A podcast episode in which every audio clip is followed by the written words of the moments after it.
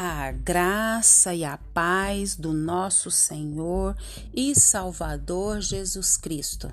Aqui é Flávia Santos e bora lá para mais uma meditação.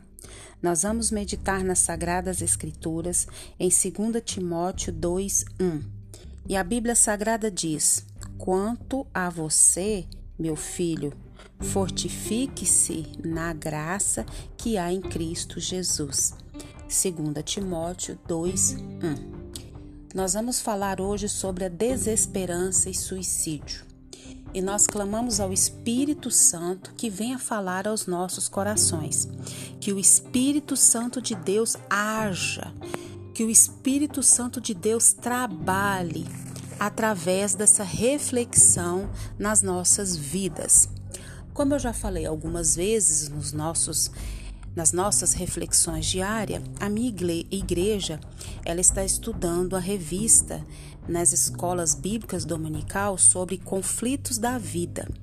É uma série sobre é, a vida cristã, conflitos da vida. Quem que não passa por esses tais conflitos da vida?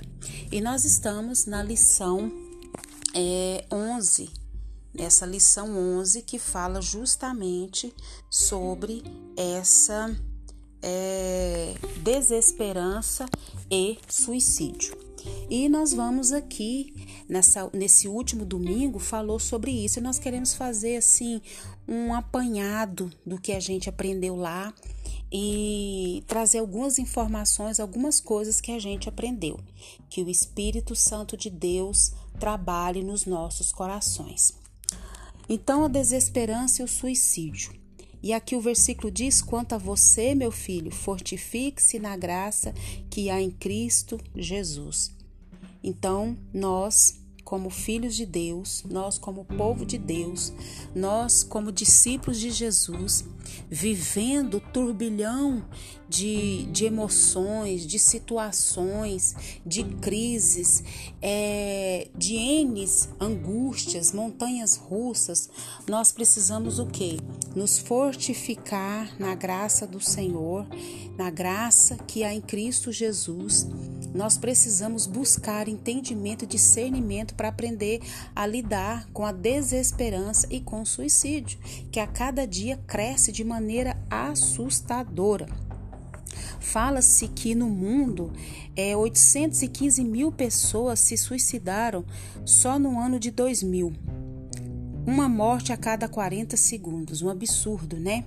O suicídio é a terceira causa de morte entre pessoas de 15 a 44 anos e chega a ser a segunda entre adolescentes.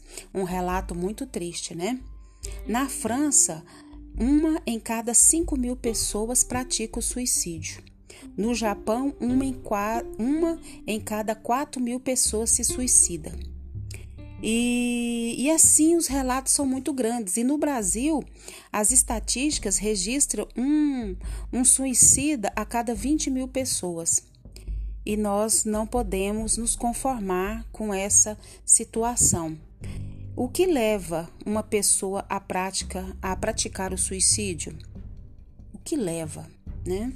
Então, nós vamos entender nessa lição 11, desesperança e suicídio, nós vamos saber, nós vamos entender que a desesperança e o suicídio são males que também acometem pessoas que creem em Jesus.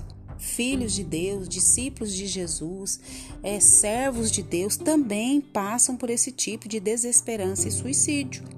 Nós vamos também sentir e crer que só Deus pode julgar a atitude de um suicida. Nós temos muita tendência a nos colocar num trono e nos colocar como juízes e dizer quem é salvo, quem não é salvo, se suicidou, é, é não vai para o céu. Quem sou eu? Quem é você para dizer isso, para afirmar? E nós também vamos agir, nós vamos ajudar pessoas que estão sofrendo dessa desesperança. Então nós precisamos o quê? Ler a Bíblia, estudar a Bíblia, buscar na palavra de Deus sobre essa desesperança, sobre esse suicídio. E na nossa igreja, Igreja Batista Nacional Aliança de Anápolis, presidida pelo pastor Edilson de Paiva Correia, nós estamos estudando conflitos da vida e veio assim muito, né? Veio muito a calhar com tudo que a gente está vivendo. Isso tudo é a providência de Deus. Então, o ser humano ele é tão complexo que, à medida que a ciência avança, descobre que há muito, mas muito do que investigar para conhecer o indivíduo na sua plenitude, ou seja, no seu corpo, na sua mente. Não é fácil saber os porquês de determinadas atitudes que tomamos. Algumas delas surpreendem aqueles que pensam que nos conhecem muito bem.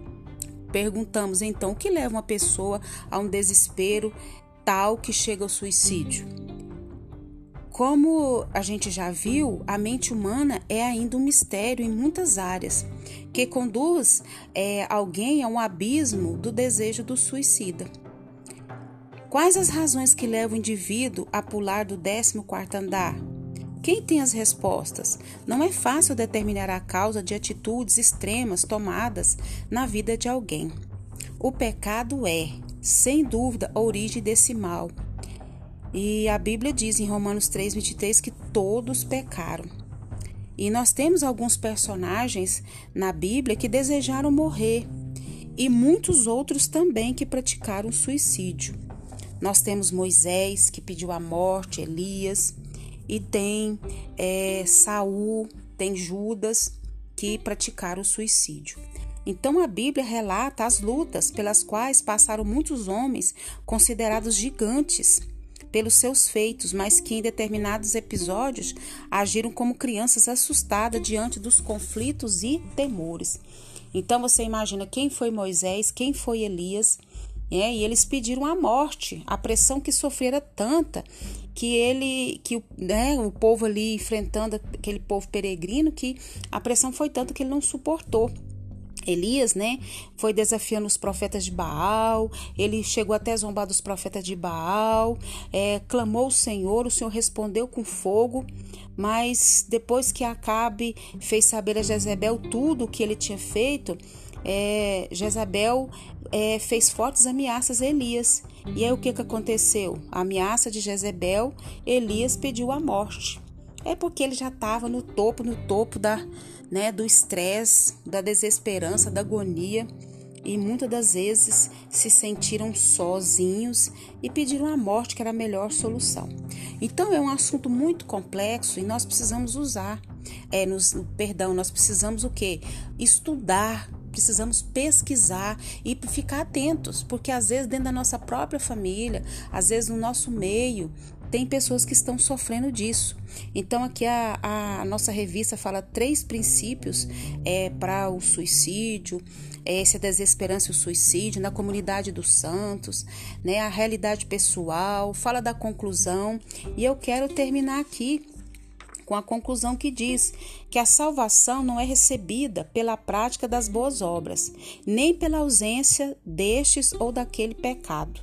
Aí conclui né, essa lição dizendo: nenhum homem ou igreja tem a competência para assentar-se no trono de juiz e determinar o destino eterno de uma pessoa. Somente Deus, que é reto e justo juiz, tem essa autoridade intransferível.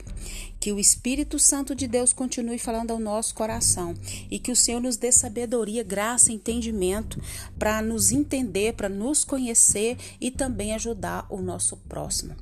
Pai, em nome de Jesus, clamamos a Ti, suplicamos a Ti, Senhor, que o Senhor perdoe, Pai, a nossa fraqueza, os nossos pecados, as nossas falhas, que o Senhor perdoe, Pai, o nosso julgamento, o nosso pré-julgamento, quem somos nós para julgar quem quer que seja. Perdoa-nos, Pai, e nos ajuda, Pai, a estudar, nos ajuda, Pai, a entender sobre a desesperança, sobre o suicídio, sobre os conflitos da vida. Tem misericórdia da nossa vida, para que nós possamos nos ajudar ajudar nossa família, ajudar o próximo, ajudar quem precisar, Pai. Pai, em nome de Jesus, continue nos guardando dessa praga do coronavírus e de todas as pragas que estão sobre a terra. Pai, põe um fim nessa pandemia. Nós clamamos, nós suplicamos, nós imploramos no nome de Jesus. Pai, queremos agradecer por tudo que o Senhor fez, tem feito, sei que fará.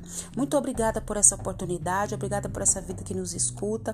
Obrigada, Deus, por mais um dia. Obrigada, Deus, porque o Senhor é a nossa esperança. Muito, muito obrigada pela vida eterna. É o nosso pedido, agradecidos no nome de Jesus.